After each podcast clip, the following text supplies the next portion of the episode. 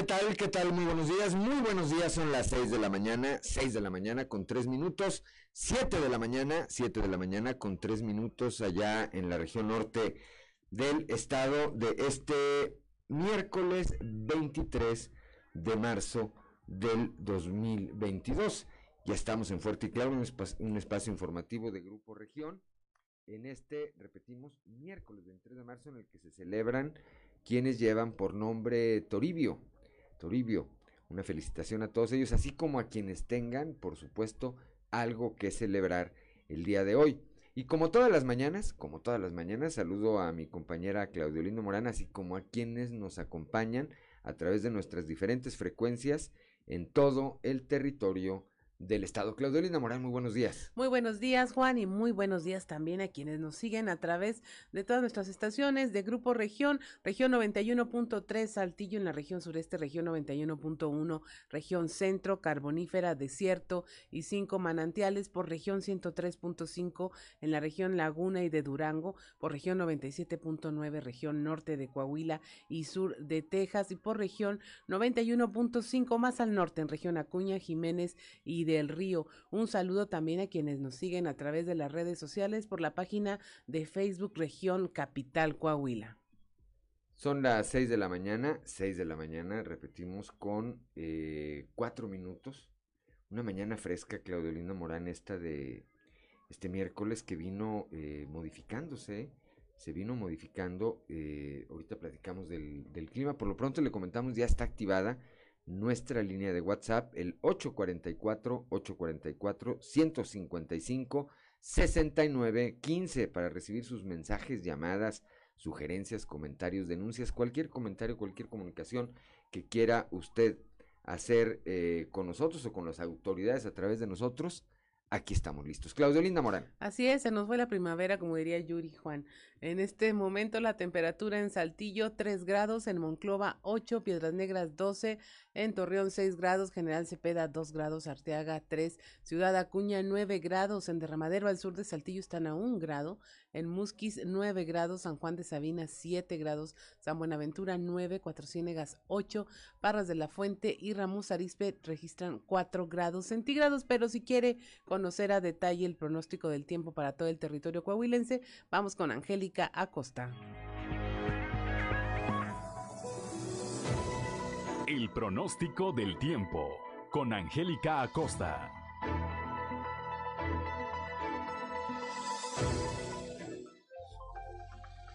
Mi gente bonita, ¿cómo están? Ya es miércoles, mitad de semanita 23 de marzo. Ya estoy lista para darte los detalles del clima. Pon atención, a comparación del día de ayer, baja un poquito la temperatura en el termómetro.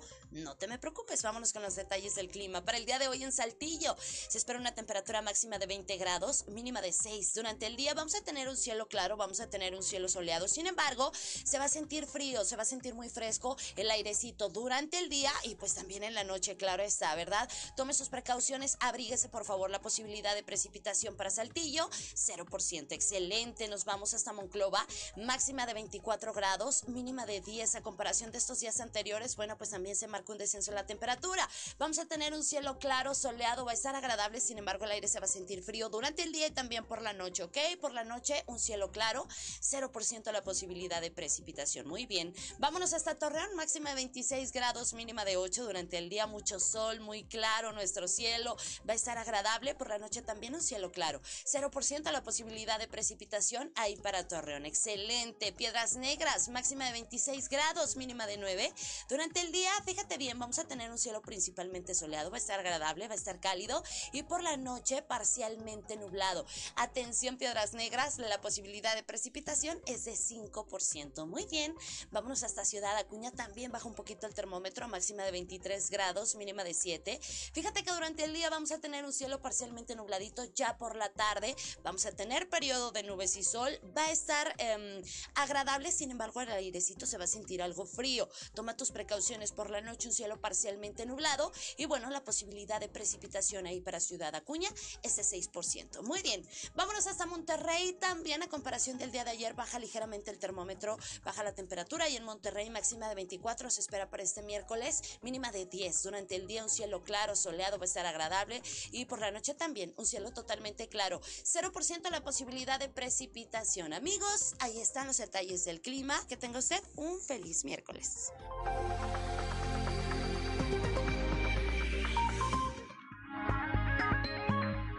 6 de la mañana, 6 de la mañana con 8 minutos, 7 de la mañana con 8 minutos allá en la región norte de nuestro estado, gracias a nuestra compañera Angélica Costa. Y vamos ahora rápidamente con el sacerdote José Ignacio Flores y su participación diaria en sintonía con la esperanza.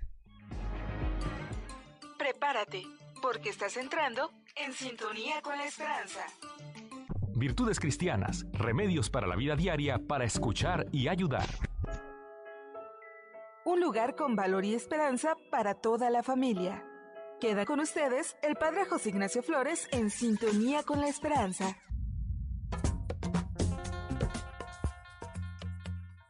Horror a decidir. Definitivamente a todos nos pasa que nos da pánico muchas veces decidir. Creo que es bastante frecuente en nuestros días. No sé, ¿dónde lo notas tú? Pero hay gente que se bloquea durante horas cuando está haciendo su equipaje, su maleta. ¿Qué dejan? ¿Qué se llevan de viaje?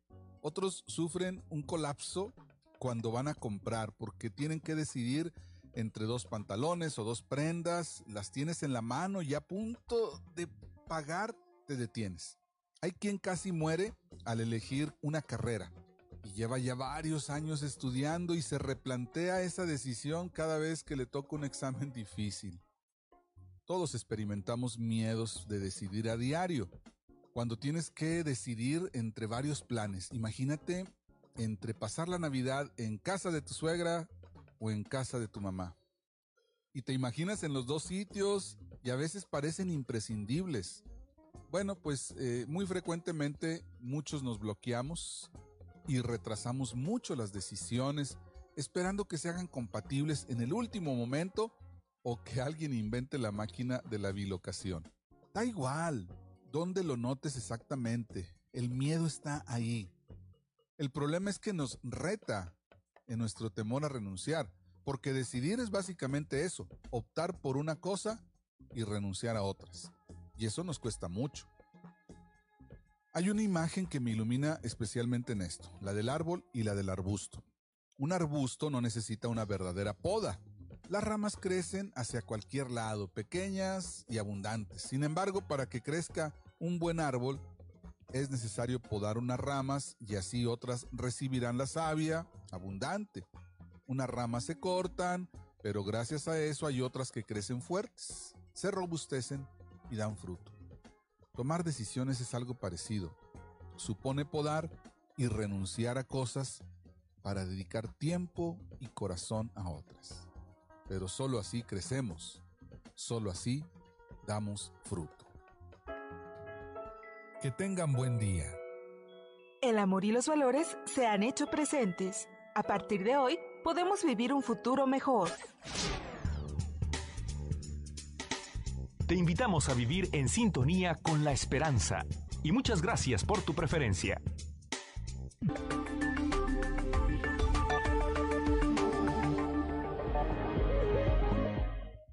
Gracias, gracias como todos los días al sacerdote José Ignacio Flores, aquí de la Dios de Saltillo y su cápsula en sintonía con la esperanza.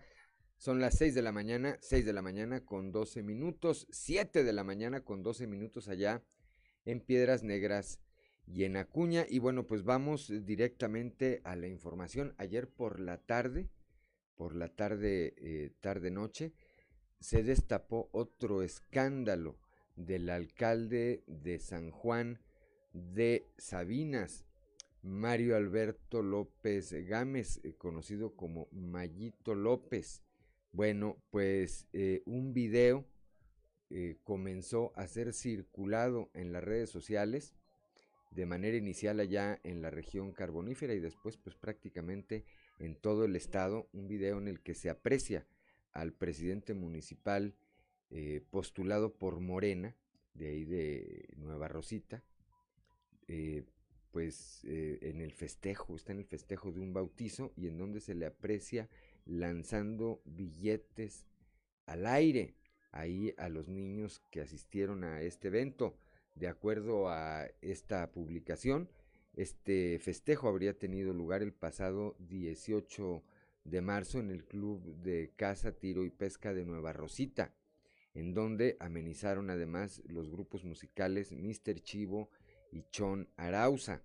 Junto con este video circularon imágenes también en donde aparece una de las niñas agraciadas, pues mostrando en la mano billetes de dólar eh, de diferentes denominaciones, ahí como este, pues al mejor estilo de Don Billetón, el alcalde de Nueva Rosita, aparece ahí este, arrojando billetes. Esta información la difunde hoy mismo incluso el periódico Reforma allá en la Ciudad de México y diversos medios nacionales y por supuesto y por supuesto estatales. Esta no es la primera vez que el hoy alcalde se ve inmiscuido en un escándalo que tiene que ver con dinero en efectivo.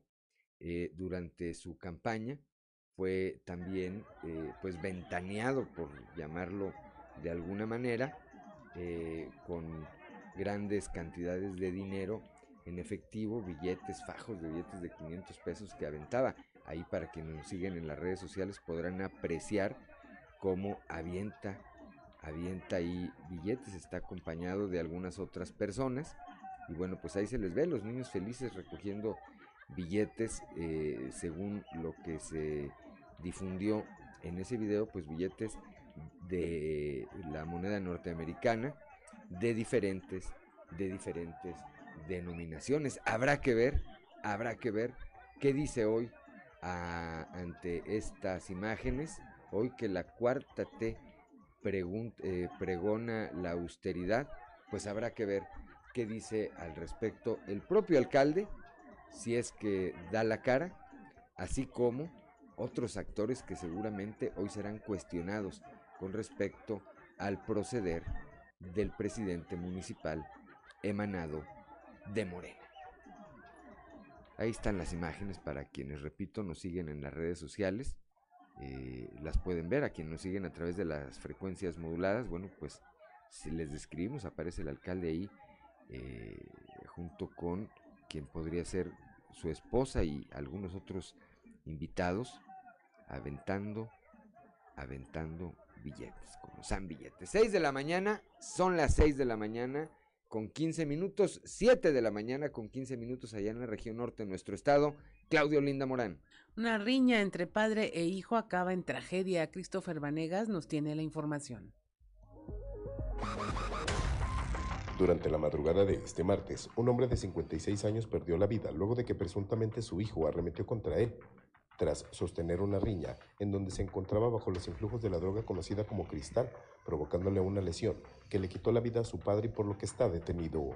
Alrededor de la 1.30 de la mañana de este martes, los cuerpos de emergencia de Ramos Arispe fueron quienes acudieron a la colonia Cañada Ancha luego de recibir el reporte de una persona sin vida por una herida en la cabeza realizada con un machete. A su arribo, confirmaron el deceso de Javier N. de 56 años, quien momentos antes sostuvo una fuerte discusión con su hijo Javier de 22 años, quien bajo los efectos de las metanfetaminas fue quien presuntamente agredió a su padre y le quitó la vida, pero tras volver en sí, realizó el reporte al sistema de emergencias 911. Al percatarse de esto, los uniformados de la municipal procedieron a la detención del joven de 22 años, trasladándolo a las celdas de la policía municipal para ponerlo a disposición del Ministerio Público.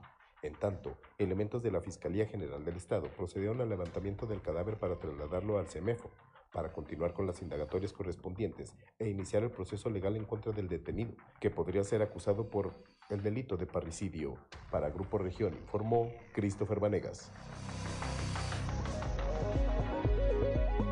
Son las 6 de la mañana, 6 de la mañana con 17 minutos, 7 de la mañana con 17 minutos ahí en la región norte de nuestro estado y vamos ahora hasta la Perla de la Laguna, allá en Torreón. Víctor Barrón nos eh, cuenta ayer una, eh, un grupo de internos de un anexo allá, eh, repito, en Torreón, se amotinaron. Víctor, muy buenos días.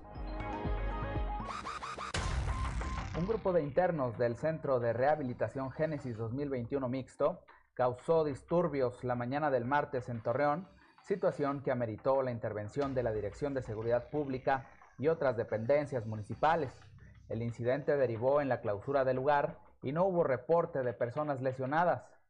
Fue alrededor de las 9.40 horas cuando se recibió el reporte de que el anexo mencionado se encontraba con aproximadamente 20 internos en conducta agresiva, quienes reclamaban que llevaban ya varios días sin recibir desayuno, motivo por el que comenzaron a romper cristales.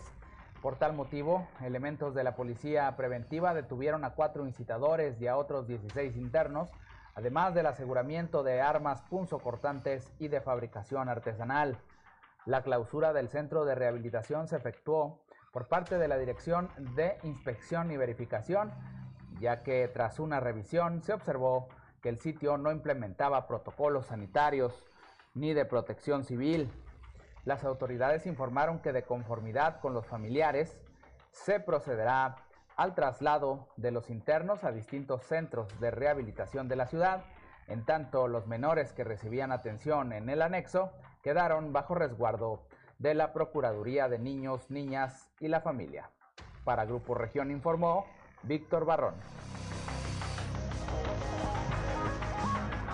6 de la mañana con 19 minutos, 7 de la mañana con 19 minutos allá en el norte del estado. Claudio Linda Morán. Así es, allá en el norte del estado, en Piedras Negras, una menor de 5 años habría sido presuntamente víctima de abuso sexual. Norma Ramírez nos tiene la información. Información de carácter policiaco. El coordinador de Ministerios Públicos, Alejandro de León Mendoza, dio a conocer sobre el caso de una menor de cinco años quien presuntamente fue víctima de abuso sexual, cuyo presunto responsable es su primo, por lo que la Fiscalía ya investiga el caso y dichos hechos ocurrieron en la colonia Villa de Fuente. La madre de la menor, quien denunció los hechos tras que su hija le diera a conocer sobre los tocamientos realizados por su primo, además de presentar molestias en sus partes nobles, la autoridad ya está tras el paradero del agresor.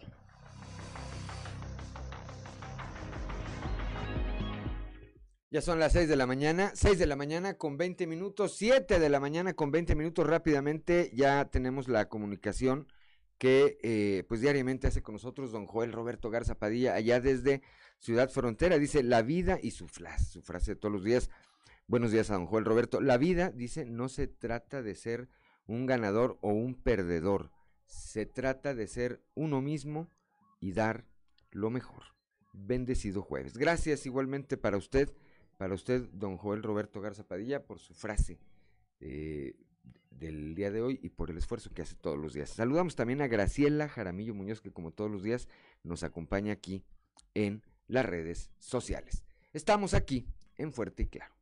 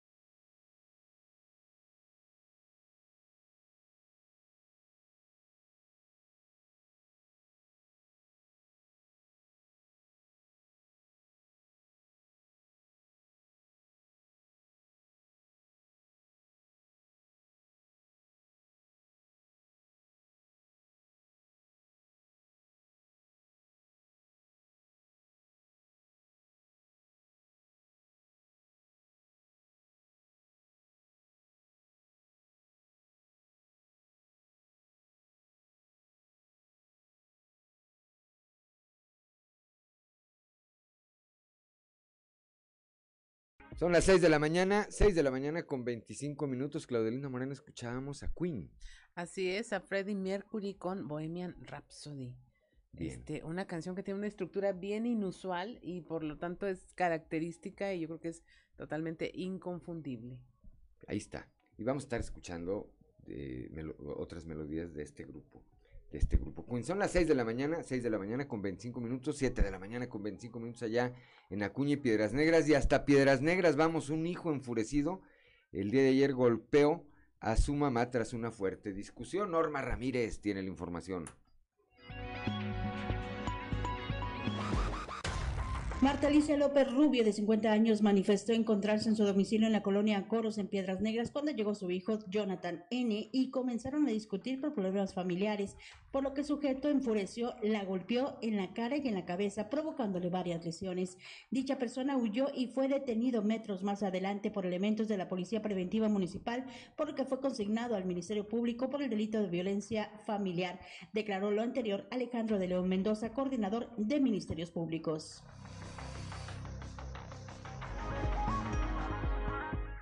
Son las 6 de la mañana, 6 de la mañana con 26 minutos. Claudio Linda Morán. En la región carbonífera, oficiales de seguridad pública recuperaron una bicicleta robada. Ya se la entregaron a su dueña, que era una niña. Moisés Santiago nos informa. Elementos de seguridad pública municipal de Musquis contribuyeron a la alegría de una pequeña puesto que sus familiares habían reportado el robo de su bicicleta desde hace una semana y los oficiales de seguridad pública municipal se dieron a la tarea de ubicar la bicicleta y tras recuperarla se la entregaron a la pequeña en la colonia Las Aves. La madre de la menor, Araceli Núñez, comentó que la niña al ver a los oficiales bajar su bicicleta de la unidad lloró emocionada porque creyó que jamás volvería a ver su bici que sus padres le habían regalado. Con esta acción los buenos comentarios no se hicieron esperar y hubo quienes hasta les dieron una estrellita a los oficiales mostrando su compromiso con la ciudadanía y en todo caso a una pequeña ciudadana, recuperando la confianza hacia las autoridades a su corta edad. Desde la región carbonífera para Grupo Región Informa, Moisés Santiago. Son las 6 de la mañana, 6 de la mañana con 27 minutos, 7 de la mañana con 27 minutos allá en la región norte de nuestro estado. En eh, la región centro, en Monclova, Guadalupe Pérez nos tiene esta historia. Dos pequeños y su abuelito fueron rescatados de su vivienda, la cual se incendió. Y este siniestro había iniciado presuntamente por un descuido. Dos pequeños y su abuelito fueron rescatados de su vivienda, la cual fue prácticamente arrasada por el fuego, el cual se presume inició debido a un descuido. Elementos de bomberos lograron controlar el siniestro. Cabe señalar que antes de llegar los cuerpos de rescate, tanto los pequeños como su abuelito fueron rescatados por dos vecinos que pasaban por el lugar. Estos consiguieron forzar la puerta y sacarlos a tiempo. Los menores y su abuelito fueron auxiliados y atendidos por elementos de Cruz Roja para corroborar su estado de salud. Este hecho se registró en la colonia Loma Linda sobre la calle Mariano Escobedo. Los héroes de este momento son Antonio Davis y Jesús Alonso. Este par de vecinos arriesgaron su vida, logrando así salvar a estos dos hermanitos y a su abuelito. Gracias a Guadalupe Pérez cuando son las 6 de la mañana, 6 de la mañana con 29 minutos, 7 de la mañana con 29 minutos allá en Piedras Negras y en Acuña. Vamos rápidamente a la portada del día de hoy de nuestro periódico Capital que en su nota principal, bueno, pues qué otra podía ser la del alcalde de los billetes la de Mario López, Mayito López, el presidente municipal de Morena del municipio de San Juan de Sabinas, lanza alcalde de Rosita Billetes en bautizo. Más adelante estaremos retomando, retomando esta información. Por otro lado, allá en la Perla de la Laguna, en Torreón, el alcalde eh, Román Alberto Cepeda dijo que hay millonarias observaciones tras la entrega-recepción entre la administración que concluyó Jorge Cermeño Infante y la que él encabeza. También más adelante estaremos platicando este tema. Ayer aquí en la capital del estado, el alcalde José María Fraustro Siller entregó eh, pues nuevos nombramientos en la policía municipal y 10 de esos nombramientos fueron para mujeres que por eh, sus méritos, por su capacidad, por el tiempo, la trayectoria que tienen en la corporación, recibieron esta responsabilidad. Más adelante también estaremos eh, comentando.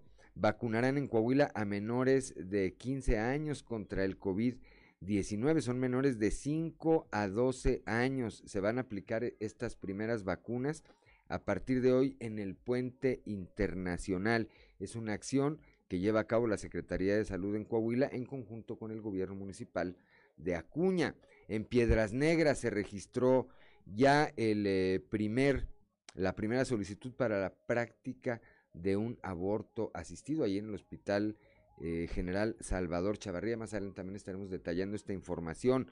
El día de ayer nuestro compañero Cristo Vanegas hizo un sondeo en un eh, muy concurrido crucero de la ciudad. Él estuvo preguntando a los automovilistas, a los altillenses, qué opinaban sobre este incremento de eh, en el costo de las multas para quienes conducen ebrios y pues la verdad es que todos consideraron que era necesario no, lo que eh, había estado ocurriendo en las últimas semanas, una serie de accidentes que al menos dejaron a dos jóvenes eh, estudiantes sin vida. Ayer estuvo en la región lagunera el gobernador Miguel Riquelme, allá, ahí, allá acudió al Instituto Tecnológico de La Laguna y supervisó la modernización de la barda perimetral y desde ahí, junto con el alcalde Román Alberto Cepeda, reiteraron su compromiso de trabajar gobierno del estado y Torreón de manera conjunta para, para mejorar la calidad de vida y el desarrollo de los habitantes, pues de todo el estado, pero particularmente ahí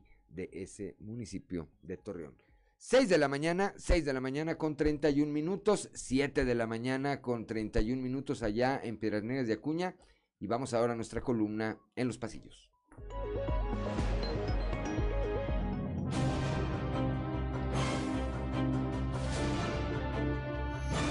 Y en el cartón de hoy, cuentas claras que nos muestra el exalcalde de Morena de Parras, Ramiro Pérez Archiniega, que está cargando una enorme bolsa con un signo de números, mientras que detrás de él una mano con el nombre del gobierno municipal de Parras sostiene muchas cuentas vencidas y le dice, ¿y quién va a pagar todas las deudas?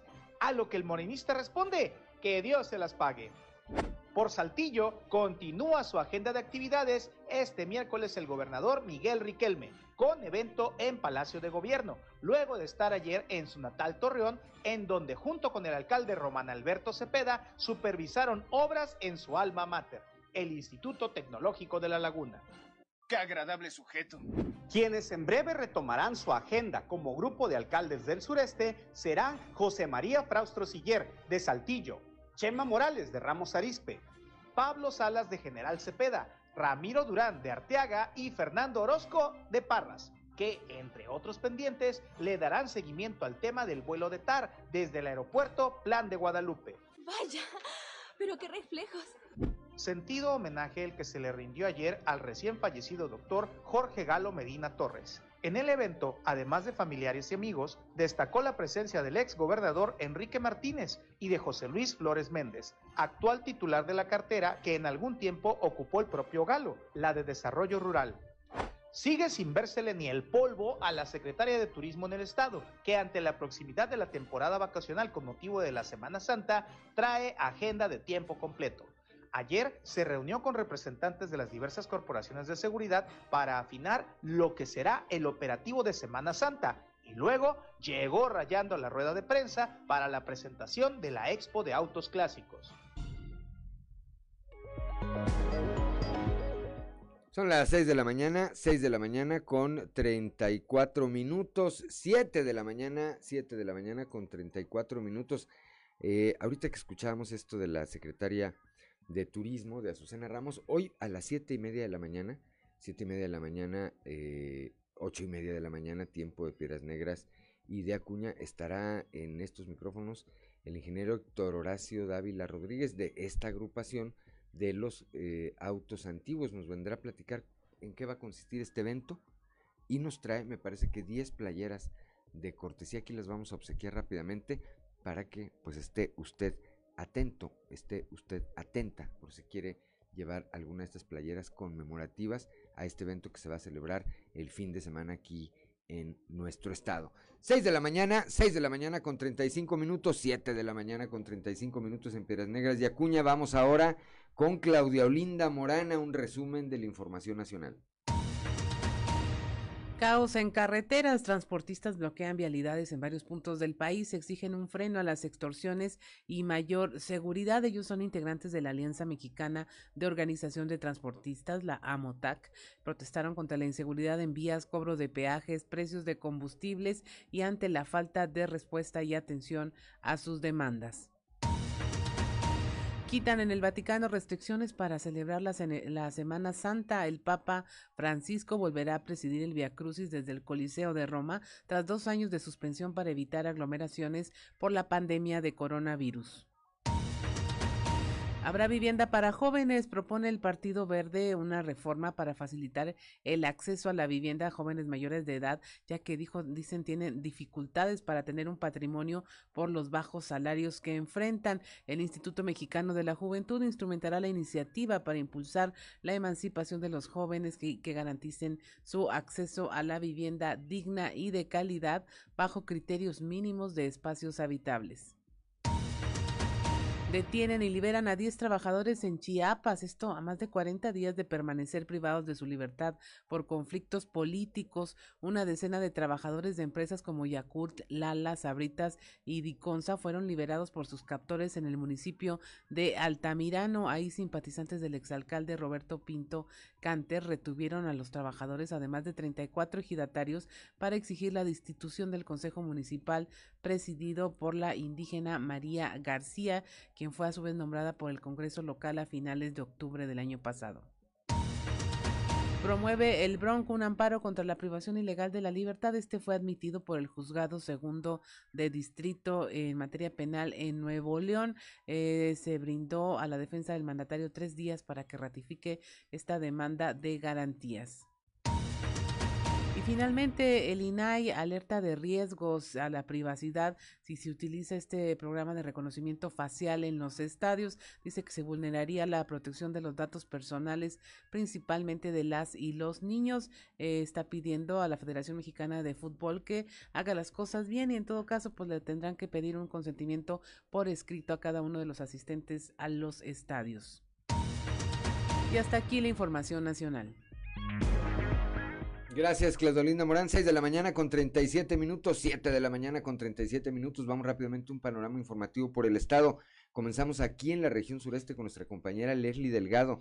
Las colisiones vehiculares son la tercera causa por la que la Cruz Roja atiende, atiende a la población. Leslie Delgado, muy buenos días. Buen día, informando desde la ciudad de Saltillo. De los 30 a 40 servicios que la Cruz Roja atiende diariamente, hasta un 30% corresponde a colisiones vehiculares. Bajo este contexto, el coordinador de socorros de esta noble institución, Juan Carlos Rocha, informó que ha aumentado la gravedad de lesiones derivado de este tipo de incidentes automovilísticos. A continuación, escucharemos la información. cualquier acción que ayude a evitar lesiones o en este caso evitar eh, colisiones vehiculares o accidentes, pues es de mucho beneficio, primero para la, para la gente y segundo para los servicios de emergencia, ¿verdad? Eh, sí hemos notado que en las últimas semanas han aumentado las colisiones vehiculares y sobre todo el nivel de lesión que presentan los pacientes.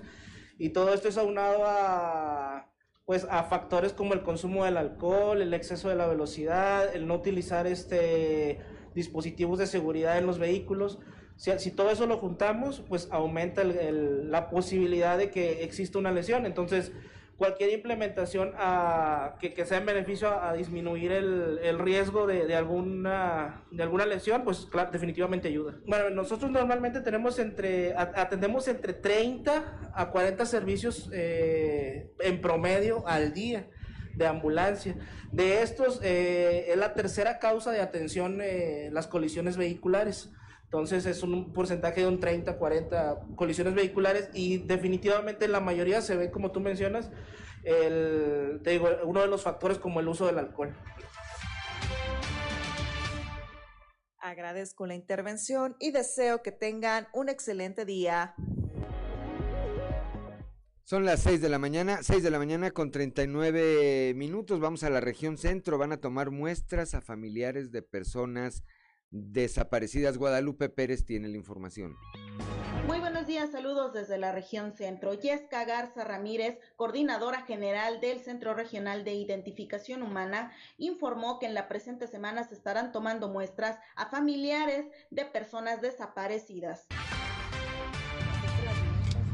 Si hemos atendido un aproximado de 20 familias y hemos eh, tomado un aproximado de 60 eh, muestras, es muy importante eh, darles a conocer que si las familias no pueden trasladarse a las instalaciones de la Dirección Municipal de Fomento Económico desplegamos cuatro equipos en campo que están buscando en sus domicilios a las familias según la información que se desprende de las carpetas de investigación. Si por alguna situación no pueden acudir, nosotros podemos acudir a su domicilio a levantar la entrevista, a tomar las muestras referenciales. Es muy importante que se acerquen por lo menos dos familiares directos de la persona desaparecida. No es necesario que si estamos buscando un ser querido eh, hombre, venga en el, el, sexo masculino, ampliar eh, a los donantes potenciales, si hay mamá, si hay papá, si hay hermanos, si hay hijos, sin importar el sexo, es información muy valiosa. Saludos desde la región centro para Grupo Región Informa, Guadalupe Pérez. Son las 6 de la mañana, 6 de la mañana con 41 minutos, 7 de la mañana con 41 minutos allá en el norte del estado rápidamente. Nos pregunta don Joel Roberto Garza Padilla, dice, esas canciones cuyos fragmentos y se ponen en los intervalos, nos agradaría mucho que nos las compartieran en la transmisión de Facebook, ya que nunca las escuchamos. Aquí le estamos explicando que por la cuestión de los derechos, Facebook no lo permite, eh, nos limita. De aún así, vamos a ver qué podemos hacer. Gracias, gracias por su comentario. Estamos, estamos aquí en Fuerte y Claro.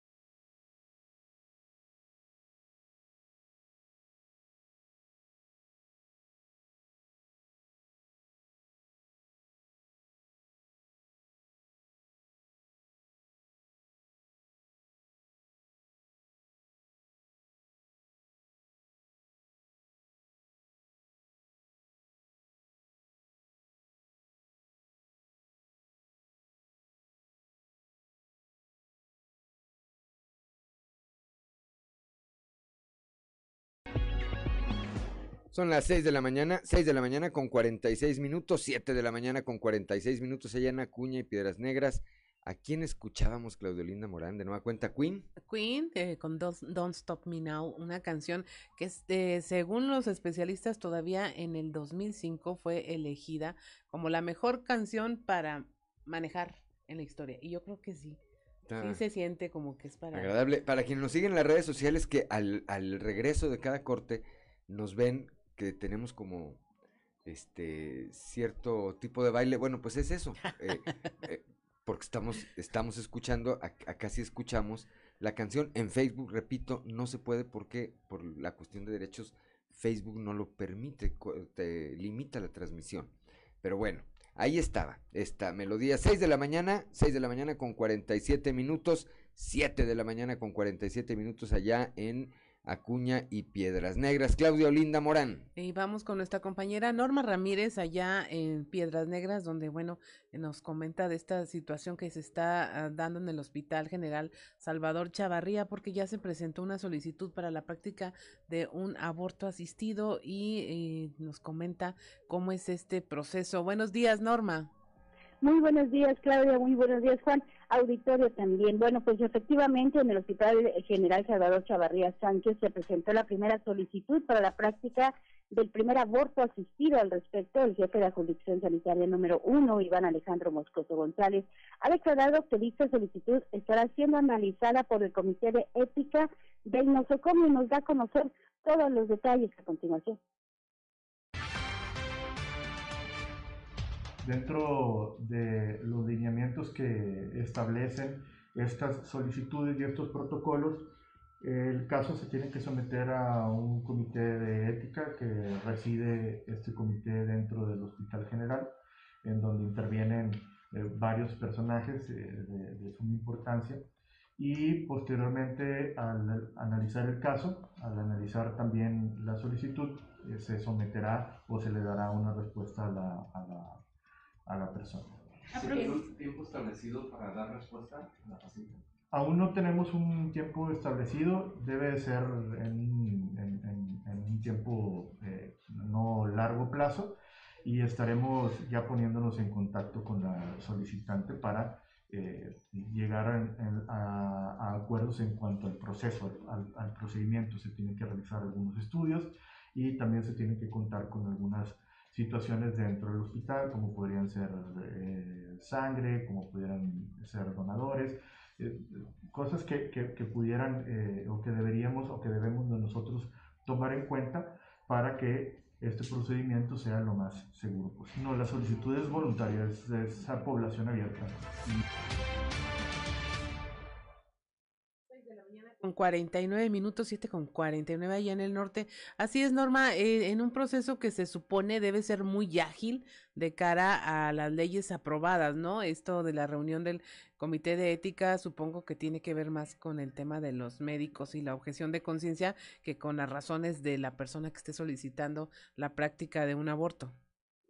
Efectivamente, fíjate que una de las cosas que yo le preguntaba al jefe de la jurisdicción era si ese tipo de solicitudes tenían que ir de manera voluntaria o a través de alguna eh, orden de juez.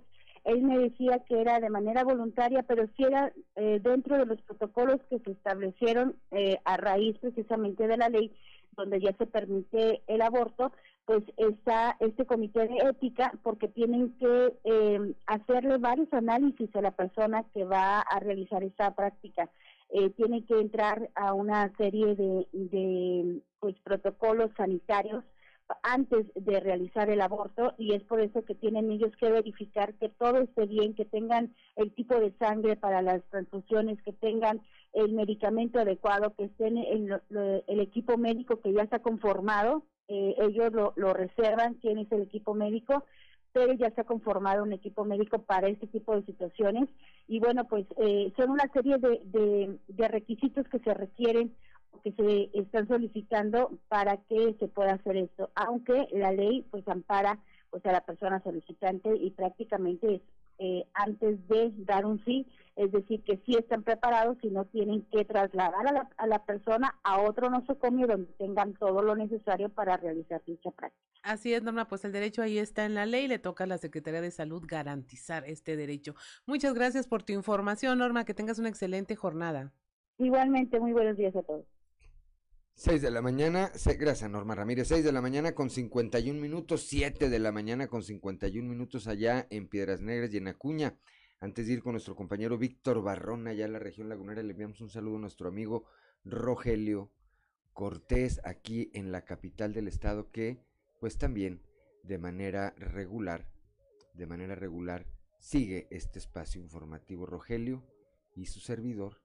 Somos amigos hace como unos treinta y tantos años. Fuimos compañeros de trabajo allá hace muchos años en el cine y no, no creo que éramos actores ni mucho menos.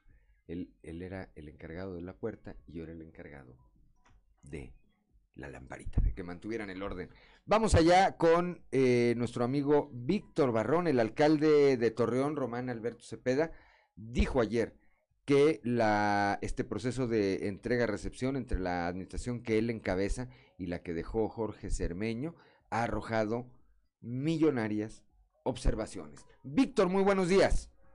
Buenos días, Juan, y buenos días a nuestros amigos de Fuerte Claro en todo Coahuila. Así es, pues eh, ayer al opinar sobre el tema de la vinculación a proceso de un exfuncionario de la administración de Jorge Cermeño Infante, el alcalde de Torreón, Román Alberto Cepeda, bueno, opinó sobre ese proceso que se está llevando eh, en cuanto a la investigación que desarrolla la Auditoría Superior del Estado y eh, eh, paralelamente, bueno, se refirió a esto que tú comentas, Juan, el tema del proceso de entrega-recepción, donde pues siguen eh, observándose esas irregularidades y que, bueno, en algunos casos son de montos importantes, ¿no? En ese sentido, y sobre estos dos temas que son distintos, escucharemos lo que opinó ayer el alcalde Román Cepeda.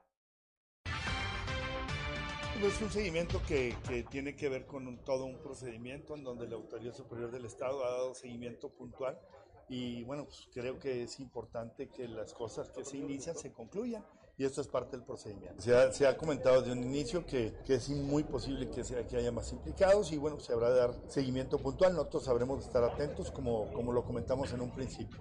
Creo que es importante que la ciudadanía conozca lo que pasó. Nosotros estamos ocupados en lo que hoy nos, nos toca, que es darle resultados a la ciudadanía, pero atentos también a un resultado de, una, de la Autoridad Superior del Estado y por supuesto también a los resultados de la entrega-recepción. Mira, yo no sé porque a mí no me toca hacer la, la parte de la investigación ni de los procedimientos. Ahí me toca poner únicamente lo que se encontró y lo que ya y lo que se había encontrado en los 18, 19, 20 y lo que nos toca a nosotros también en la entrega recepción. Aportar las pruebas que sean necesarias. Seguramente esa parte, yo creo que la parte que está en la investigación tendrá datos mucho más precisos. Bueno, hay observaciones, como yo lo comenté, en las distintas eh, direcciones. Algunas se verán, eh, se, ver- se verán temas de sanciones, otras de mayor, mayor imputación, pero bueno, sobre lo habrá, como lo comentaba, lo habrá de definir quienes estén encargados de la investigación y seguimiento. ¿no? Pues ahí va, hay distintos, hay distintos, hay de varios millones de pesos, sí. 6 de la mañana, 6 de la mañana con 55 minutos, 7 de la mañana con 55 minutos en Piedras Negras y en Acuña. Bueno, pues parece ser entonces eh, la punta del iceberg, apenas este proceso que se inició en contra de este exfuncionario municipal a quien ya se vinculó a proceso y que se encuentra hoy siguiendo, siguiendo este, eh, este proceso judicial en libertad, claro, con su respectivo, con su respectivo brazalete que no le permite, que no le permite salir de los municipios de la región lagunera. Estaremos atentos, Víctor Barrón, a ver cómo va eh, desenvolviéndose este caso. Seguramente hay muchas más denuncias y, a- y las habrá por parte de la Auditoría Superior del Estado y en su caso de la propia Administración Municipal. Por lo pronto te aprecio tu reporte y te deseo que tengas un excelente miércoles. Igualmente para ustedes, eh, licenciado, un saludo. Gracias, gracias a Víctor Barrón. 6 de la mañana con 56 minutos, 7 de la mañana con 56 minutos en Piedras Negras y en Acuña. Somos Claudia Olinda Morán y Juan de León y estamos aquí en Fuerte y Claro.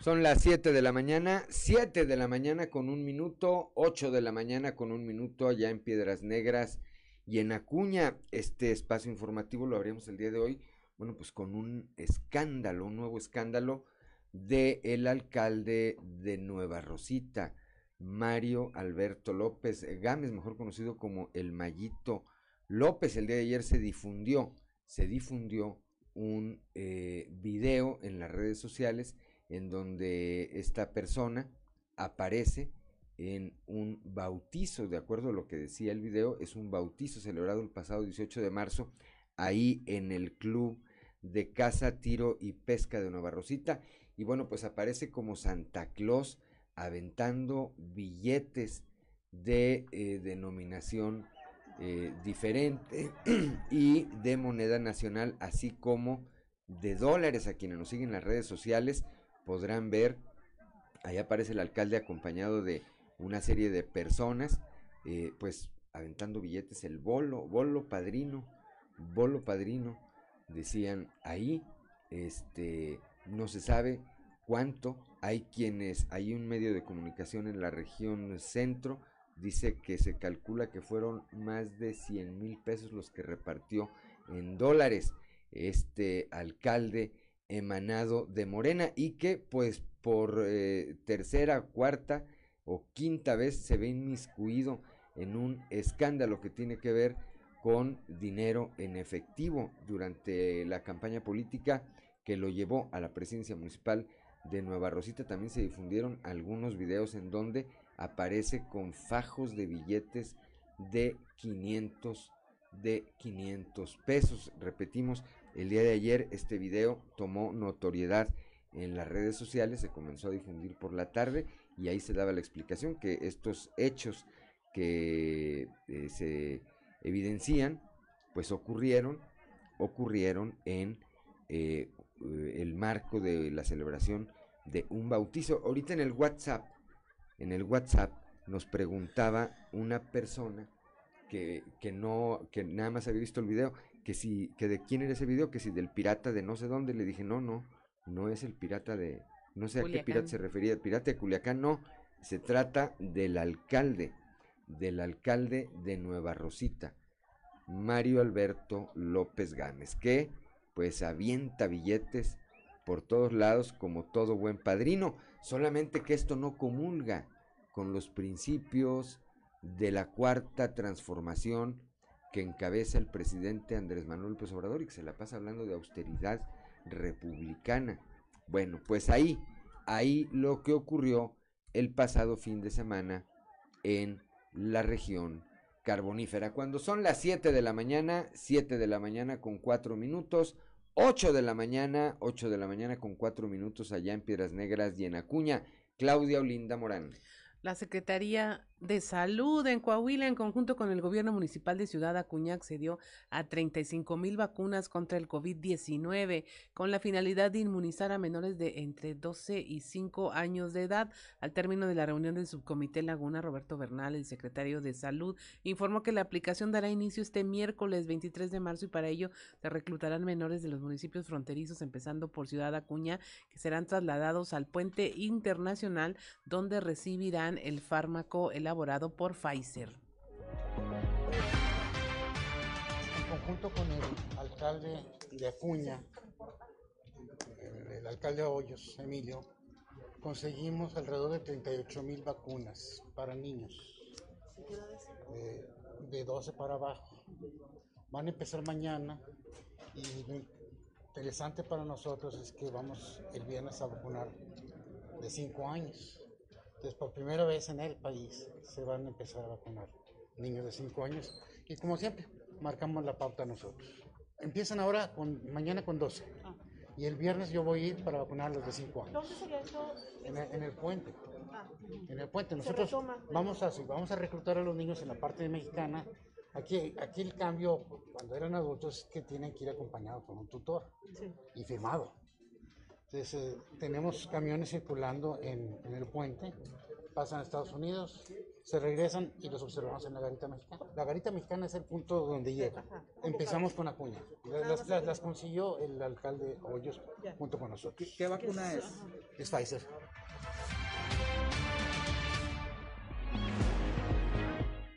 7 de la mañana con seis minutos. Continuamos con la información, 8 con 6 allá en el norte. Tras una encuesta realizada por Grupo Región Ciudadanía, se mostró a favor de los costos de las multas que se dieron a conocer por parte de la Dirección de Tránsito Municipal, que son de 19.244 pesos para los conductores que circulan en estado de ebriedad completo y de 9.622 pesos para quienes circulan en estado de ebriedad incompleto o con bebidas a bordo.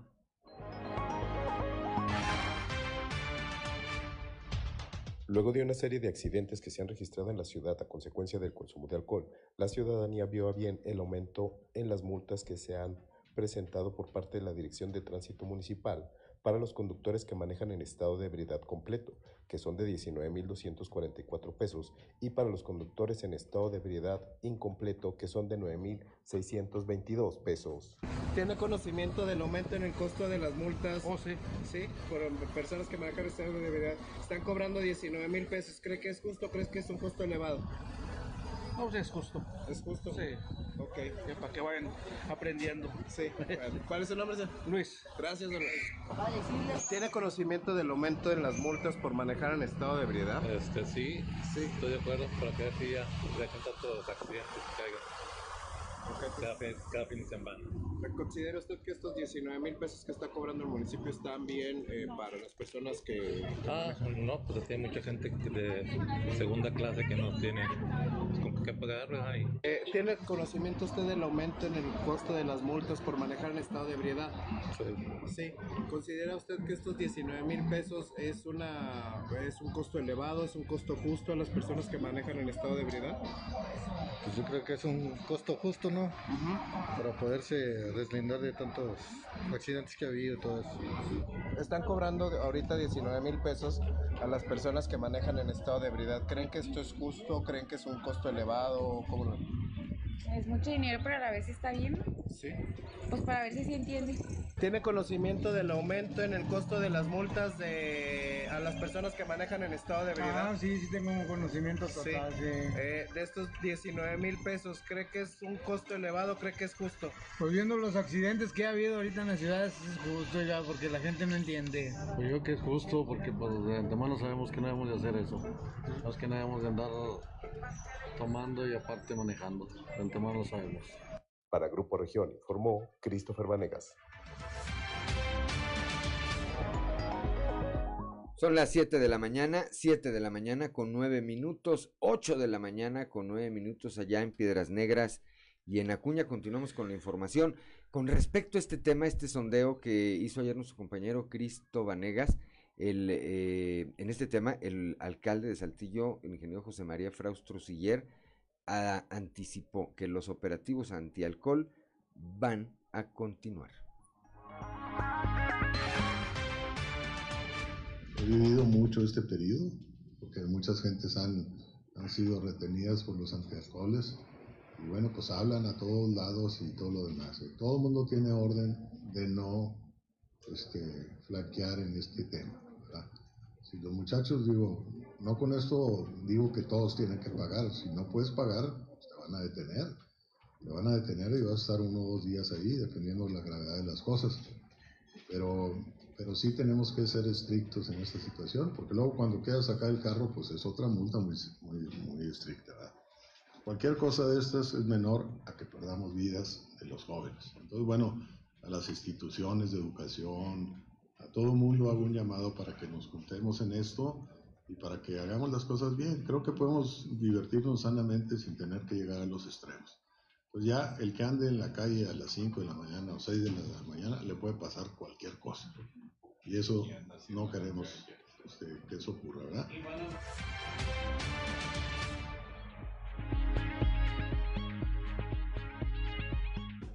Son las 7 de la mañana, 7 de la mañana con 10 minutos, 8 de la mañana con 10 minutos antes de ir con Claudia Linda Morán. Antes de ir con Claudia Linda Morán, le enviamos un saludo a nuestro amigo licenciado Juan José Yáñez Arreola, que como eh, de manera regular también nos acompaña en este espacio informativo. Sarapero, Sarapero de corazón. Claudio Linda Morán. Así es, son, las 7 de la mañana con 11 minutos y ya es el momento de nuestra conversación del día de hoy. Eh, vamos a platicar con nuestro amigo Carlos Cárdenas, él es parte y liderea el movimiento independiente del transporte por aplicaciones, porque en todo este tema de los alcoholímetros, de la vida nocturna de Saltillo aquí en la región sureste, los taxistas, los conductores son como si fueran nuestros eh, conductores designados y ellos son parte y tam- eh, de la solución a este problema de conducir en estado de ebriedad y tratar de evitar los accidentes y evitar esta conducta. Buenos días, Carlos, un gusto platicar buenos contigo. días. Cuéntanos, ¿cómo, qué, qué parte del problema en este tema de aumentar las multas de los alcoholímetros, Mira, de tratar de se hacer algo por evitar estos accidentes? ahora la, la ¿Sí? muy bajito. ¿Se escuchan? ¿Nos Este- escuchan? A ver, van a, ¿ahí nos escuchas mejor? Ahí te escucho mejor. Hablábamos de que ustedes prácticamente son nuestros conductores designados, Carlos. Sí, mira, este, es muy importante eso. Ahora con esto de lo de los alcoholímetros y, y todo eso lo que está poniendo los fines de semana, ¿no? Este, sí se incrementa el trabajo, se incrementa bastante el trabajo, este, porque la gente, fíjate que parece que creó conciencia, conciencia, este, eh, tu servidor tiene un lugarcito y, la gente disminuyó bastante.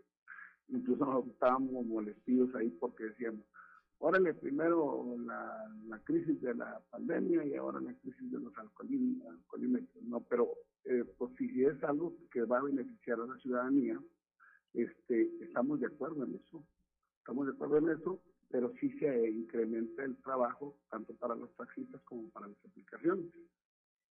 ¿Cuál, es el problema que tú ves, Carlos, en tu experiencia? Andar en las calles eh, a altas horas de la noche, en la madrugada, también los ha puesto en riesgo ustedes. Y en cierta manera hay gente que dice, bueno, es que no hay un buen transporte, no hay una manera eh, digna de transportarse cuando sales de un antro porque no hay taxis, abusan de los de los eh, pasajeros que están pues en estado de ebriedad, eh, pero ustedes tampoco la tienen fácil, o sea, lidiar con alguien que sale alcoholizado de un bar o con un grupo de amigos que salen alcoholizados de un bar no es fácil, sin embargo, esto puede salvar vidas. Claro, puede salvar vidas. Este, yo siento que, que está bien lo, de, lo de los operativos y todo eso, pero más siento también que esto debería venir reforzado con un, este, con un plan, con un, con un este proyecto que concientizara a la ciudadanía. Este, estas últimas veces, te has fijado, ha habido accidentes con jovencitos, con niños. Y esto no quiere decir que vengan exactamente de un antro. Ahorita las fiestas en las casas están a todo lo que dan.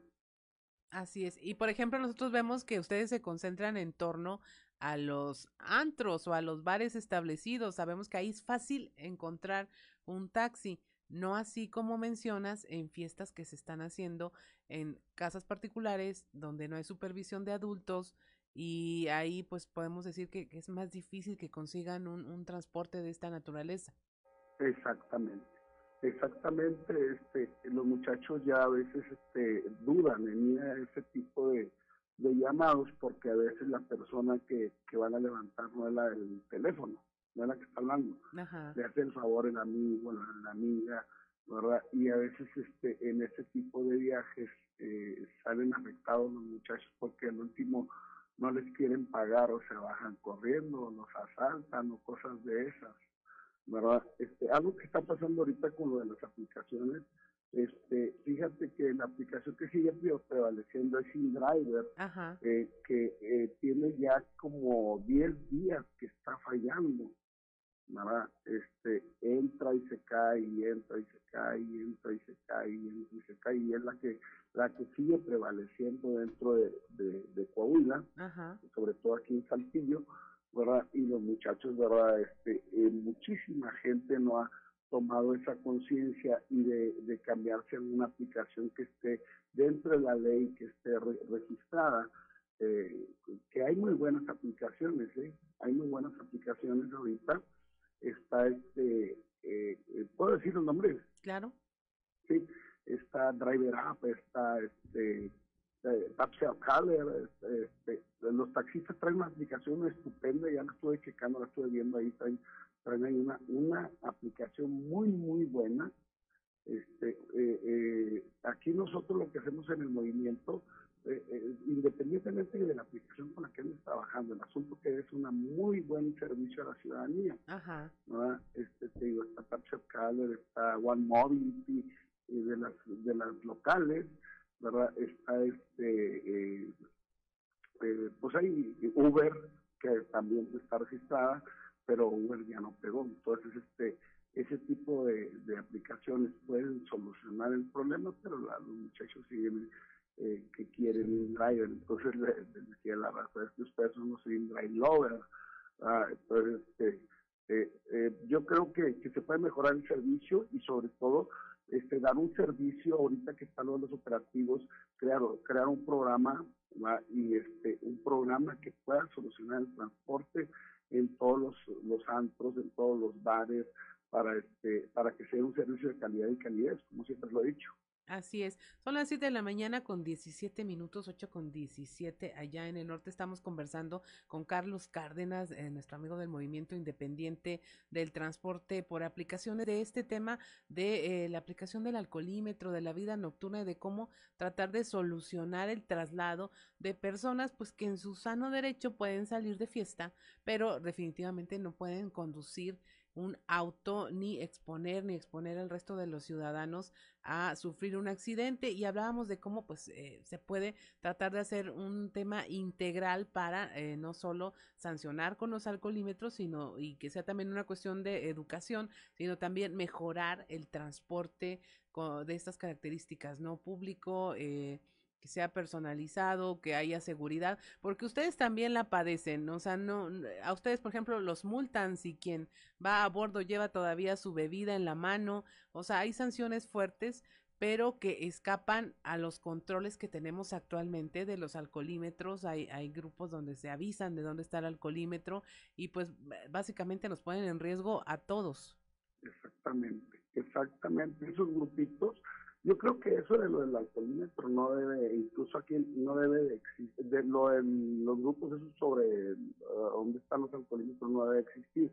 Aquí en el movimiento tienen prohibido mencionar que hay retenes de cualquier índole. Tienen prohibido en, los grupos de, de, aquí del movimiento. ¿no? Este, no se permite eso. ¿Por qué? Porque eso pone en riesgo no nomás al que va manejando, pone en riesgo a personas inocentes. Lo hemos visto que, que ha habido casos desastrosos donde los afectados han sido personas inocentes los más afectados.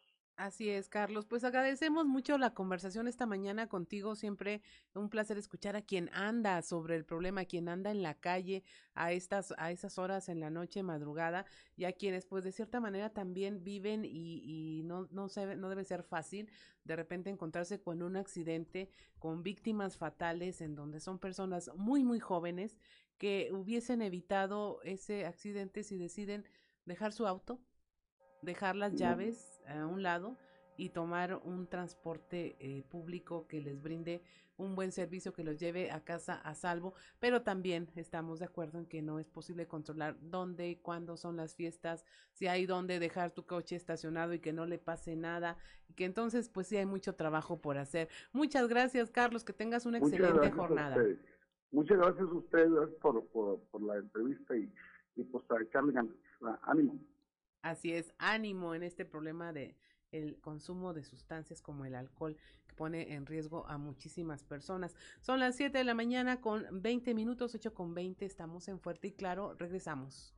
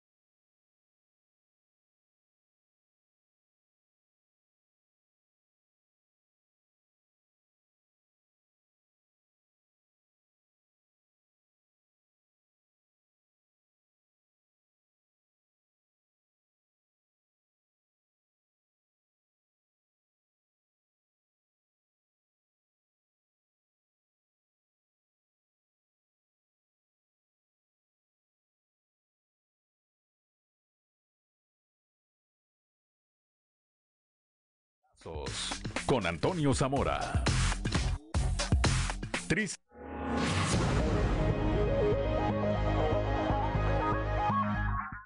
Son las 7 de la mañana, 7 de la mañana con 24 minutos, 8 de la mañana con 24 minutos allá en Piedras Negras, en Piedras Negras y en Acuña. Escuchábamos Somebody to Love, de Queen, de Queen. También este, y bueno, como todos los días, como todos los días a esta hora, ya desde la capital del acero, desde la región centro, nuestro amigo Antonio Zamora. Toño, muy buenos días. Buenos días, Juan. Buenos días a las personas que nos escuchan a esta hora. Fíjate que los coordinadores de la Secretaría de Inclusión y Desarrollo Social de, de y Frontera, pues han hecho equipo y, y, bueno, ese equipo ha rendido frutos que, que benefician, a final de cuentas, al, instituto político que, que representan. Carlos Villarreal y Pepe Cerda, eh, cada que asisten a las colonias a, a llevar pues, satisfactores, invitan a, a los regidores de, del PRI y a funcionarios estatales para que se vea existe comunión entre ellos. Los habitantes de, las colonias y frontera de Monclova y frontera, Juan, han visto con buenos ojos esas visitas y dan por cierto que unidos es como se debe llegar al próximo proceso electoral. Lo malo es que existen por ahí corifeos de algunos aspirantes a dirigir los destinos del Partido Revolucionario Institucional que son utilizados por algunos que no son invitados. Pero miren, si no los invitan, no es porque sean mala onda, ni, ni Carlos, ni, ni Pepe, simple y sencillamente eso se debe a que la invitación es simple y sencillamente a funcionarios estatales y a regidores emanados de ese partido político. Por otro lado, mi Juan, eh, en Sabinas, eh, la alcaldesa Diana Aro, pues eh, le está poniendo muchas ganas al asunto.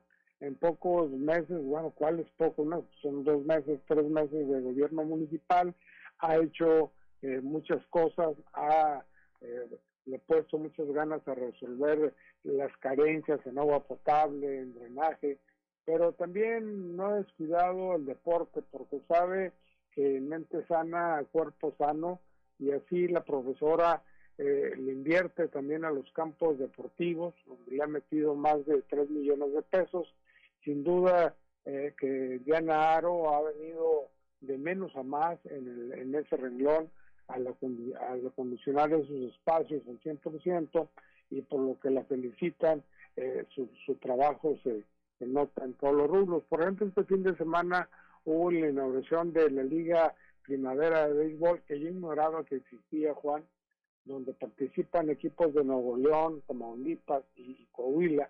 Eh, y, ahí, fíjate lo que son las cosas, el trabajo de la maestra fue reconocido por los asistentes porque también les puso bonito ahí el campo de béisbol. Entonces, pues ahí van trabajando eh, los dos coordinadores de inclusión y desarrollo social de Muclova y Frontera respectivamente, y pues también este allá la alcaldesa de, de Sabinas. ¿Quién crees que anduvo por acá, mi Juan? Antonio. Ricardo Mejía Verdeja. Ricardo Mejía Verdeja, anduvo allá por la región centro. Sí, pero no vino nada de seguridad. Uh -huh. Vino a, a temas de, de, ver cómo andaban los programas del bienestar. Ajá. Yo digo, ah, Chihuahua, ¿y esto? Fíjate, está interesante. ¿Cuándo estuvo ahí el subsecretario de Seguridad? Estuvo en estos días, no hace mucho, no hace muchos días que estuvo por acá en Mocova, eh, está aprovechando, ¿no? Eh, por ejemplo, se dice que él es el que presume que ya está amarrado, que tiene la candidatura de, Morena al gobierno del estado y pues bueno, ya ha convencido a algunos de que le sigan por ahí en su en su paso, este y entre ellos a algunos periodistas. ¿no? Bueno, pues habrá que ver, habrá que ver qué ocurre. Es, el otro año es un año electoral, pero pues sí. desde antes comienzan a verse algunas eh, situaciones relacionadas con este tema, Toño. Vamos a estar atentos y como siempre, muchas gracias. Hasta mañana, Juan. Un saludo allá hasta la región centro cuando son las 7 de la mañana, 7 de la mañana con 29, 29 minutos, 8 de la mañana, 8 de la mañana con 29 minutos allá en la región norte de nuestro estado, en Piedras Negras y en Acuña, pues que ya traen el, eh, el, nuevo, el nuevo horario que ya traen el horario de verano en este momento. Eh, ya, bueno, ya arribó aquí, como lo habíamos comentado desde muy temprano, el ingeniero Héctor Horacio Dávila Rodríguez, que forma parte de este eh, de esta asociación de autos antiguos, como lo dijimos también, vino cargado de playeras alusivas a este encuentro que se va a llevar a cabo este fin de semana eh, aquí. Entiendo que es en el sureste, entiendo que es en el sureste del estado. Ingeniero Héctor Horacio Dávila, muy buenos días. Qué gusto saludarle. Buenos días a todos nuestros radioescuchas. Bonito día, frío, pero va a subir la temperatura. A todos los que nos están escuchando y viendo, a ver, ánimo, vamos para adelante. Es un día muy, muy, muy bonito. Y sí, efectivamente, estamos organizando un evento único. Este, como sabrás, hay un sello que dice FIBA, que significa la Federación Internacional de Vehículos Ancestros, en el póster que está por ahí, en la parte de arriba. Ya son coleccionables esos, ya no hay. Ok. ya todo el mundo los quiere. Ya no me quedó ninguno, entonces ya no me traje ninguno. Pero pues por ahí debe andar el, el sellito. Este sello, el que tienen de la FIBA, es un sello que tardas un año en que te lo dé, o sea, realmente el que te autoricen que sea un evento internacional tarda un año. Y estamos a la altura de los eventos de Italia, de Francia, de Inglaterra, de Estados Unidos, de Australia, ya está a ese nivel. O sea, si tú ves en la página a ver qué eventos hay a nivel mundial del automovilismo clásico. Ya está, registrado eso. Saltillo. Dice que el evento va a ser en Saltillo y va a ser el día el día 25, 26 y 27 aquí en la región. Ayer tuvimos una rueda de prensa muy nutrida, estuvo nuestro alcalde, estuvo nuestra secretaria de turismo y los encargados de la organización. Y realmente solamente, como dice el eslogan, solamente faltas tú para que vengas y disfrutes este evento. Bueno, el día domingo vamos a tener el especial para toda la gente que nos está escuchando y toda la gente que nos está viendo en la Plaza Centro. Vamos a tener una exposición de estas ah, maravillas. Son autos que tienen más de 90 años. Déjame les digo a todo el mundo que es es algo específico, no es decir, ah, vamos a traer a todos los autos clásicos, que los Plymouth, los Ford, los Volkswagen, los Datsun. No, no, no, no, no, no, no. Aquí solamente son Fora. Y el Fora se construyó desde 1928 a 1931, no más. Es, es una participación muy exclusiva. Es una Y de esos vehículos hicieron 4 millones 500. Y de esos 4 millones 500 solamente quedan 500 mil en el mundo. Y de esos 500 mil en el mundo, en México hay eh, 105. Y de esos 105 vienen 50. 50. o sea, estamos trayendo a la mayoría que está en la en, todo México. Ese es un evento exclusivo. Imagínense carcachitas que tienen más de 90 años, en la mínima. Tienen 90, 91, 92, 93 años. Van a estar aquí rodando por las calles de Saltillo, por Arteaga y por Parras el primer día. impacta a toda la región sureste. Ah, en términos de derrama económica. Traemos, este, traemos una derrama económica de casi 5 millones de pesos porque una de las cosas que yo también soy partidario y tú lo has visto, este Juan, es de que el dinero se quede aquí. Claro. Que aquí se consuma. Que aquí gasten. aquí se gaste todo. Todo lo que es la publicidad se está gastando aquí. Todo lo que es papelería, las camisetas, las camisas, este, los banners, las comidas, la gasolina, este, el transporte, todo lo estamos consumiendo de manufactura hecho en la región ah, sureste, de Coahuila. Entonces, pues esto es muy interesante, fue de las cosas, el dinero que estamos derramando son casi 5 millones, un poquito más, yo creo, si vienen otra gente de Monterrey. Entonces, va a estar interesante el, el asunto. El día viernes. ¿Tiene un costo, ingeniero? Ah, tiene un costo para los que participan. Ajá, pero, para el, público. domingo, el domingo no tiene ningún costo. Ningún costo. Ningún costo. Ah, este, estamos tratando de ayudar a, este, al Banco de Alimentos. Al Banco de Alimentos. Si usted nos regala un, una cosa no perecedera, o sea, un atún, algo, esto, lo otro, lata, pasa. Este, lo que tratamos es de ayudar. Sí, que sea un evento que, que, traiga esa derrama económica, pero por otro lado que deje un beneficio para alguna ah, organización. Y lo que estamos tratando de hacer es para el Banco de Alimentos que se pueda ayudar. Ah, no tienen que llevar, o sea, no hay nada que llevar. Ah, bueno, pues ahí va a haber el Banco de Alimentos que va a estar vendiendo, que compras y pues ahí está. Y, esa es tu entrada. Esa es la entrada. Esa es la entrada. Ese va a ser en el Parque Centro. Parque Centro. El día domingo, desde las 10 de la mañana hasta las 6 de la tarde. Va a venir autos de todas las partes de los autos, eh, de los clubes, de los diferentes autos, de los Volkswagen, de los Datsun, de los Racers, de todos van a estar ahí con nosotros, gentes de Monterrey también van a estar con nosotros y van a estar conviviendo con las carcachitas, que todo el mundo le dice así. Pero el viernes vamos a salir muy temprano para este Monterreal. Ok. Ahí vamos a tener una comida, imagínense todas las carcachitas por Arteaga, vamos a llegar a San Antonio de las Alazanas, ahí vamos a estar en una convivencia con el alcalde. Y este, y luego de regreso pasamos por Arteaga, vamos a visitar Saltillo. Y el día sí eh, vamos a tener una comida, una cena en, en el mesón. Y luego el día siguiente, muy temprano en la mañana, nos vamos para Parras. Y Parras ya el alcalde también nos está haciendo una verbena popular ahí pequeña. Eh, vamos a estar en la Plaza del Reloj para toda la gente que nos escucha. Vamos a llegar ahí como a la 1, 2 de la tarde hasta las 4 de la tarde. Y luego de ahí nos vamos a General Cepeda Ok. por, la, por la antigua carretera y estamos en General Cepeda como una hora y media. También el alcalde Pablo nos está atendiendo ahí. Pablo Salas. Ujú. Pablo Salas, que también le está echando muchas ganas, el ingeniero. Y ya nos regresamos para Saltillo. Tenemos una, una cosa curiosa el día, este, sábado de la noche va a haber una cena en Museo del Desierto. Y nos vamos a vestir a la usanza. Y luego lo dijo el alcalde, ah, se van a vestir de matachines. No, no, No. ¿cómo, cómo? A la usanza de aquella época. Ah, exactamente, no a la usanza de los Mi- matachines. ¿Cuántas playeras trajo ingeniero? Trajimos nueve playeras. A ver, nueve playeras. Quien nos marque Este- al 4, 12, 12, 13, ahí directamente con nuestro compañero Ricardo Guzmán, directamente con él, márquenos, él toma sus datos y con una identificación en mano, una copia de su identificación, a partir de las 9 de la mañana y hasta las 3 de la tarde puede pasar a recoger su playera alusiva a este evento. Nos preguntan vía WhatsApp que dónde está Parque Centro. Bueno, pues ese, este centro... eh, ¿Dónde está Liverpool? donde está Liverpool. Ahora sí que ya nos echamos el gol. Ahorita va a venir Miguel González Argudín. Este, va a venir Miguel González Argudín a cobrárnoslo.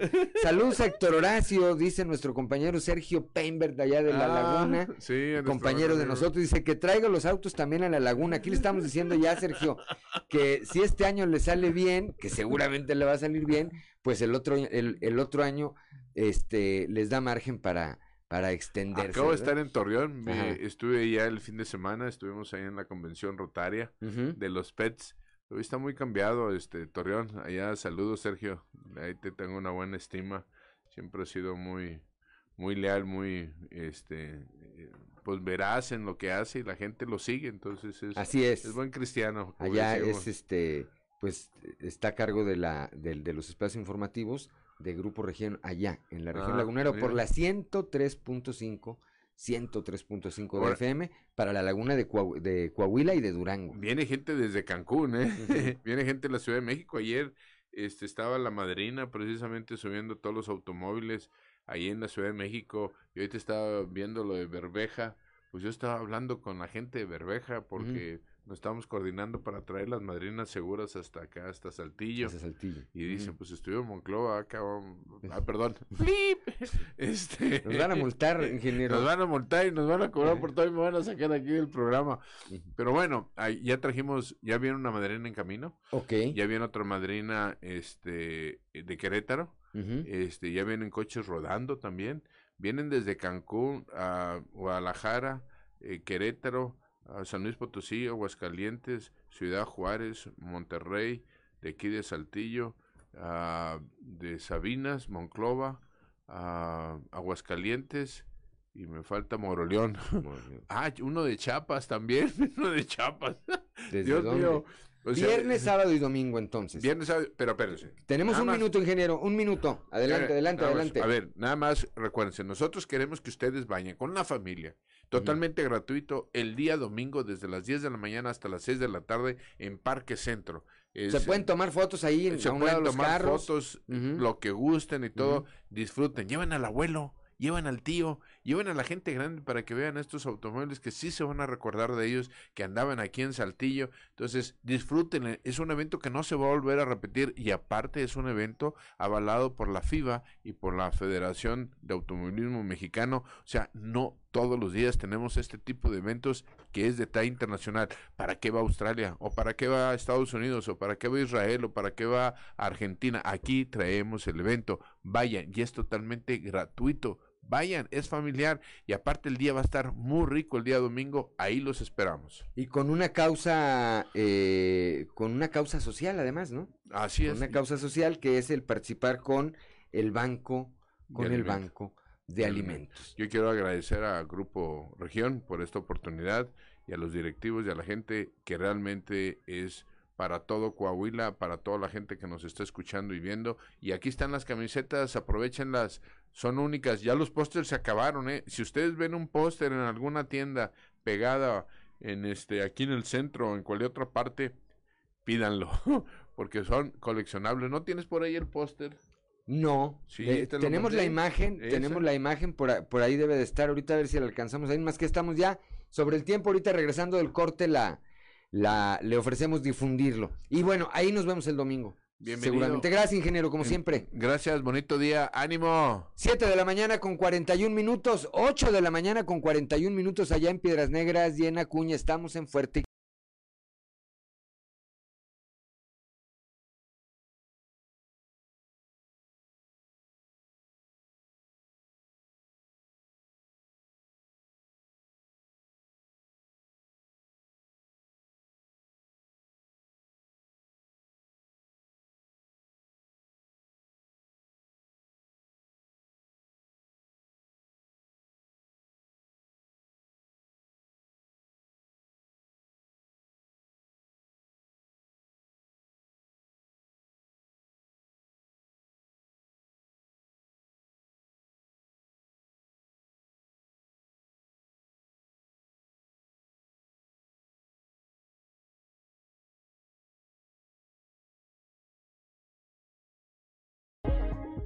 Siete de la mañana, 7 de la mañana con 46 minutos, 8 de la mañana con 46 minutos. No crea que estamos haciéndole promoción a ninguna marca de café. Lo que pasa es que acá nuestros compañeros dejaron la toma muy abierta y entonces por eso es que se alcanza a apreciar eh, el café que estoy consumiendo esta mañana. 7 de la mañana con 47 minutos, 8 de la mañana con 47 minutos allá en Piedras Negras y en Acuña y vamos ahora con Cintia Moncada y Duerme Vela.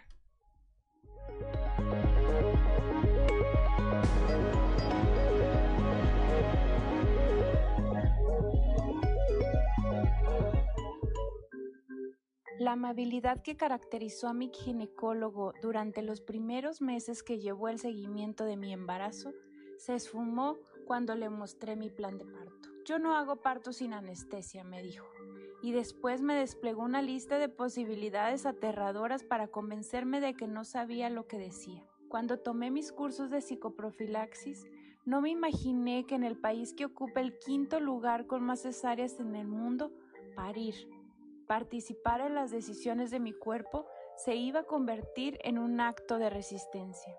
Las mujeres hemos parido siempre. Hace años lo hacíamos con nula intervención, en casa, en compañía. Los avances médicos redujeron la muerte materna, es cierto, pero la mercantilización de la ciencia nos robó la intimidad. El proceso cambió de foco, pasó de ser un momento íntimo a un procedimiento médico más. Y en los últimos años, ni las recomendaciones de la Organización Mundial de la Salud, ni la existencia de normas en México han podido garantizar que nuestro parto sea un momento transformador y amoroso y no un espacio más de resistencia. El parto respetado es hoy un privilegio que muchas veces no tiene que ver con poder adquisitivo, sino con la posibilidad de acceder a la información adecuada. Desde ese privilegio hablo cuando cuento que tuve la posibilidad finalmente de dar a luz respetando mis tiempos y las necesidades de mi cuerpo. Viví mi parto como un acto de amor y valentía. Pude estar piel con piel con mi hija desde los primeros segundos y desde entonces no separarnos. Prácticamente nada de lo que dijo el primer ginecólogo sucedió. En un sistema que nos ha quitado la posibilidad de decidir, elegir cómo parir es un acto político. Soy Cintia Moncada, te invito a leer la columna completa en la edición impresa del periódico Capital y en las plataformas digitales de Grupo Región.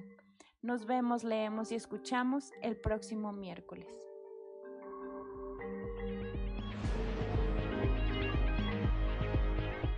Son las 7 de la Gracias, Cintia Moncada, como siempre, y su columna Duerme Ve. Las 7 de la mañana con 49 minutos, 8 de la mañana con 49 minutos allá en Piedras Negras y en Acuña. Y ahora vamos con Claudia Olinda Morán, ya un resumen de la información nacional. Caos en carreteras, transportistas bloquean vialidades en varios puntos del país, exigen freno a las extorsiones y mayor seguridad. Ellos son integrantes de la Alianza Mexicana de Organización de Transportistas AMOTAC y protestaron contra la inseguridad en vías, cobros altos de peaje, precios de los combustibles y ante la falta de respuesta y atención a sus demandas. Quitan en el Vaticano restricciones para Semana Santa. El Papa Francisco volverá a presidir el Via Crucis desde el Coliseo de Roma tras dos años de suspensión para evitar aglomeraciones por la pandemia del coronavirus. Propone el Partido Verde una reforma para facilitar el acceso a la vivienda a jóvenes mayores de edad, ya que tienen dificultades para tener un patrimonio por los bajos salarios. Detienen y liberan a 10 trabajadores en Chiapas. Ellos eh, llevaban ya más de 40 días privados de su libertad por conflictos políticos. Una decena de trabajadores de empresas como Yakult, Lala, Sabritas y Diconsa fueron liberados por sus captores en el municipio de Altamirano. Ahí habían sido eh, retenidos por simpatizantes de un exalcalde, Roberto Pinto, eh, quien además tenía retenidos a otros 34 ejidatarios que siguen bajo estas condiciones. Ellos exigen la destitución del Consejo Municipal presidido por una mujer indígena, María García promueve el Bronco amparo contra la privación ilegal de la libertad. El trámite fue admitido finalmente por el juzgado segundo de distrito en materia penal en Nuevo León, aunque no se precisó el alcance de el mismo. El próximo 29 de marzo será cuando se defina si otorgan o no una suspensión definitiva. Y finalmente alerta el INAI, el Instituto eh, Nacional de Transparencia, Acceso a la Información y Protección de Datos Personales, sobre riesgos a la privacidad por el reconocimiento facial por este programa que se quiere imponer en los estadios eh, deportivos y que implicaría poner en riesgo la privacidad y la protección de los datos personales, principalmente de las y los niños. Eh, sin embargo, el instituto pidió a la Federación Mexicana de Fútbol pues, que aplique medidas para garantizar eh, que se cumpla la ley, lo que implicaría que, por ejemplo, se firme un consentimiento por escrito de que las imágenes podrían ser utilizadas con fines de investigación o seguridad. Y hasta aquí la información nacional. Son las 7 de la mañana, 7 de la mañana con 52 minutos, 8 de la mañana con 52 minutos allá en Piedras Negras y en Acuña.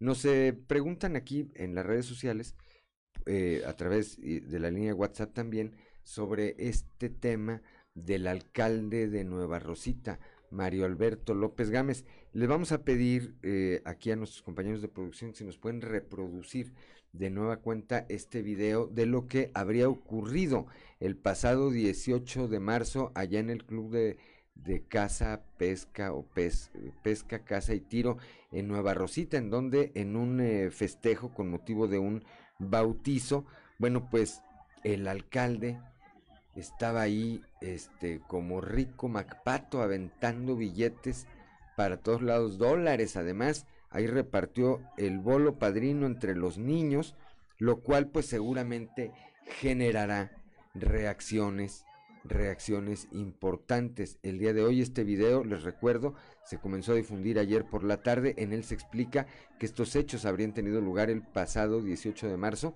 en el marco de un bautizo celebrado en el Club de Pesca, Caza y Tiro allá en Nueva Rosita y en donde el alcalde de nueva cuenta este alcalde emanado de Morena, es de, de la cuarta transformación de la austeridad republicana, bueno, pues se aventó a agarrar, se agarró, perdón, a aventar billetes, dólares ahí a todos los que eh, estaban alrededor de él. Siete de la mañana, siete de la mañana con 54 minutos, ocho de la mañana con 54 minutos. Antes de irnos rápidamente, damos los nombres de 1, 2, 3, 4, 5, 6 personas que ya se reportaron rápidamente para llevarse esta camiseta, esta playera conmemorativa de este evento que va a tener lugar de los autos antiguos a partir del próximo viernes aquí en la capital del estado, pero que se va a extender hacia Parras de la Fuente, hacia General Cepeda y hacia Arteaga. Rogelio Eduardo de los Santos, de eh, la privada La Torre. Reina Elizabeth López, de Lomas de Lourdes. Francisco Gobea, de aquí del centro. Rosa María Espinosa, de la Zapalinamé. Adriana Silva, de Ramos Arispe. Pablo Requenes, de la colonia Cerro del Pueblo. Bueno, ellos seis, más las, hay, hay otras tres personas que todavía pueden hacerlo.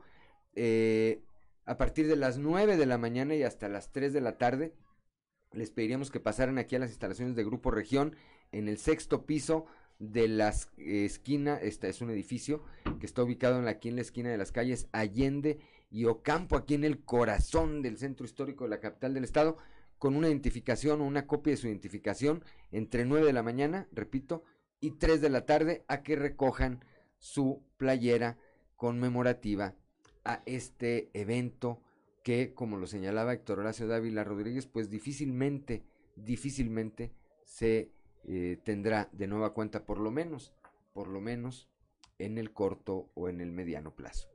Nos vamos, ya son las 7 de la mañana, 7 de la mañana con 55 minutos, 8 de la mañana con 55 minutos allá en Piedras Negras y en Acuña. Le agradezco como siempre a Ricardo Guzmán en la producción, a Ricardo López en los controles, a Claudia Olinda Morán siempre por su acompañamiento, a Ociel Reyes y Cristian Rodríguez, Cristian Rodríguez y Ociel Reyes, que hacen posible la transmisión de este espacio a través de las redes sociales, pero le agradezco sobre todo a usted, a usted que nos distingue con el favor de su atención. Le recuerdo que Fuerte y Claro es un espacio informativo de Grupo Región bajo la dirección general de David Aguillón Rosales. Yo soy Juan de León y le deseo que tenga usted un excelente miércoles. Muy buenos días.